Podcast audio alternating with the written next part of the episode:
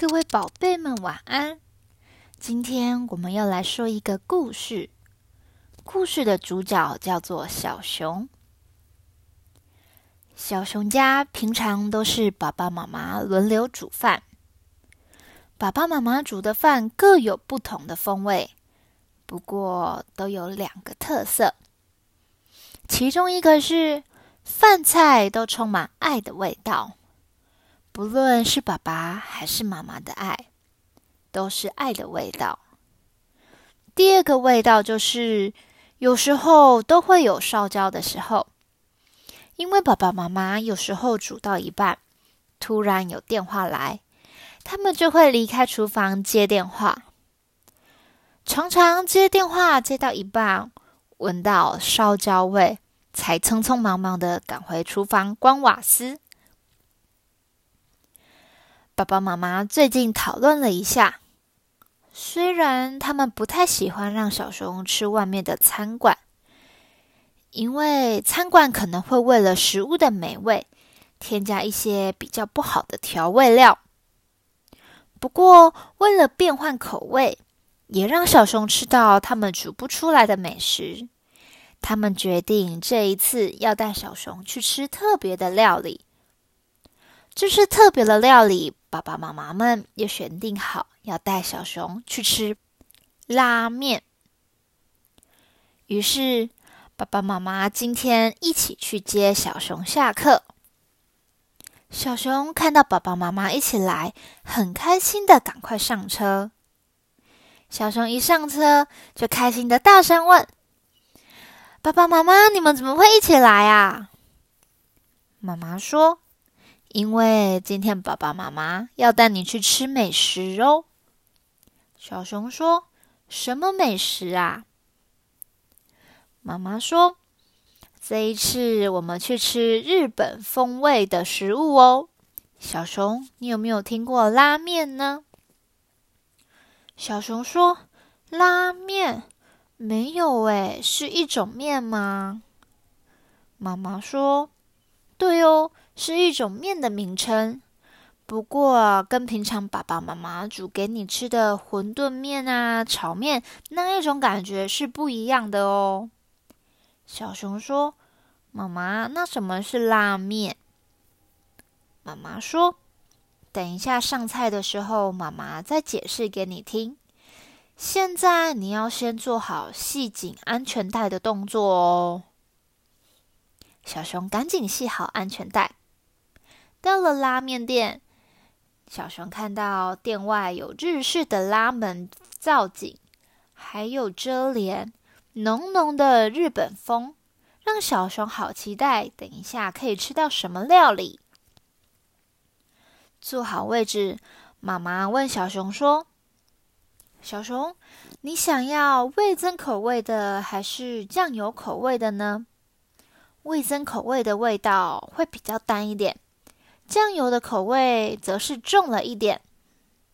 小熊思考了一下，说：“那味增口味的好了。”爸爸这时候也说：“我们难得出来吃美食，那我们再加点一些小吃吧。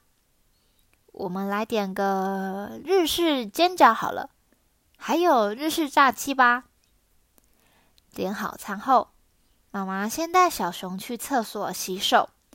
手洗干净才能好好吃饭，才不会有细菌跑到肚子里哦。过了一下子，他们点的餐点都到齐了。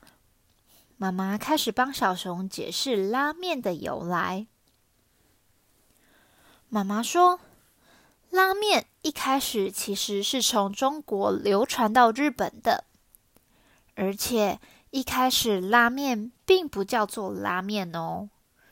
最一开始，拉面叫做龙面。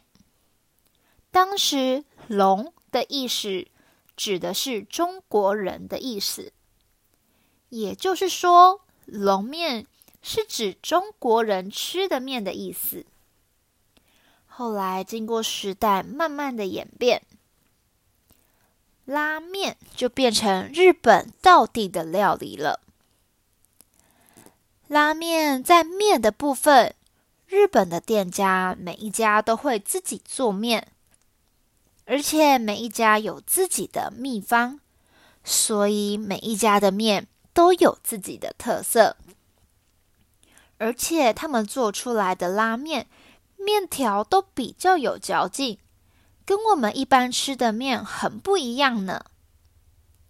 再来，小熊，你看看拉面的汤是不是颜色白白的呢？小熊说：“对呀，白白的耶，而且有一层油浮在上面呢，是不是很油腻呀？”妈妈说：“不是油腻啦，拉面的精华都在这个汤里面哦。这一些汤是店家熬煮超过二十四小时才有的汤呢，所以我们要保持感恩、感谢的心来喝这一碗汤。”你等一下喝看看，这个汤很浓郁哦，真的是店家花了很多心思煮出来的汤呢。再来，这一碗拉面里还有这个肉，这个肉叫做叉烧，也是店家需要花很多时间炖煮的呢，甚至把你看到的肉用绳子绑起来去煮。还不一定煮得出来这么好吃的肉呢。另外，你看看汤里面还有笋干、糖心蛋，还有姜片等等这一些配菜，是不是很特别？跟平常爸爸妈妈煮的很不一样呢。小熊说：“对啊，真的很特别耶！谢谢爸爸妈妈带我来吃这么特别的食物。”爸爸这时说。小熊，你看，还有这个日式煎饺，跟我们平常吃到的煎饺也不太一样哦。对爸爸来说，日式煎饺比较咸一点，爸爸不太会再去沾酱油。而且你看，它是不是比较小颗呢？跟平常我们吃的煎饺大概有少了一半左右。不过两种风味很不一样哦。还有这个日式炸鸡，它的酱是白色的，吃起来比较甜一点，跟我们一般吃到的台湾炸鸡很不一样呢。跟你一般吃到的韩式炸鸡也是完全不同的风味哦。等一下你都可以尝试看看。小熊说：“哇，我今天一定要吃的超级饱，这么多好吃的东西。”而且都是我没吃过的东西呢，太谢谢爸爸妈妈了。